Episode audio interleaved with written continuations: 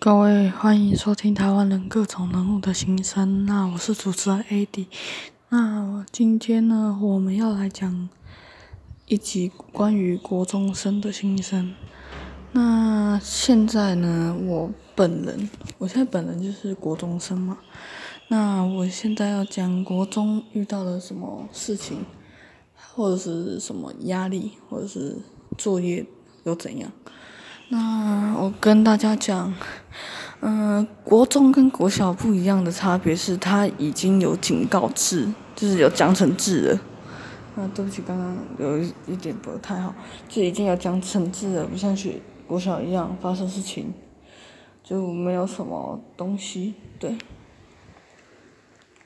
那它有奖惩制吗？那奖。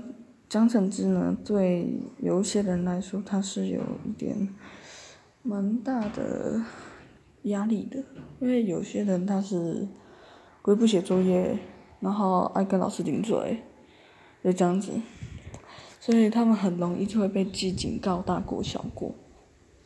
那我们先把警告放一边，就是把惩罚放一边，还还是有奖励的啦，有分奖嘉奖。大功小功，那嘉奖呢？嘉奖它是你如果做好每一件事情，比如说刷牙一个月一次，就是一个月每天都有在刷的话，那就是可以被记嘉奖。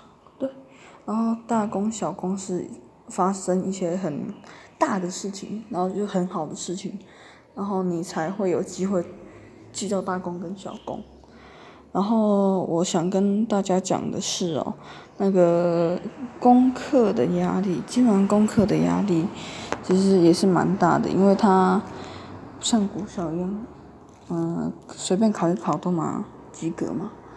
但是到了国中，他要用心的去准备，然后花上国小准备考试的两倍吧，两倍，你才能考好，考及格。反正就是考好，对吧？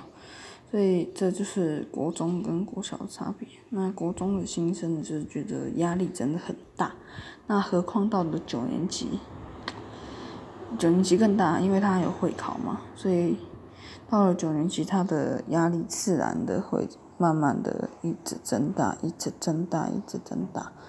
然后呢，所以。国中开始嘛，你也就是你人生压力的开始，对，好，这个就是要送给大家关于国中生的心声。那今天就到这里，我是 AD，拜拜。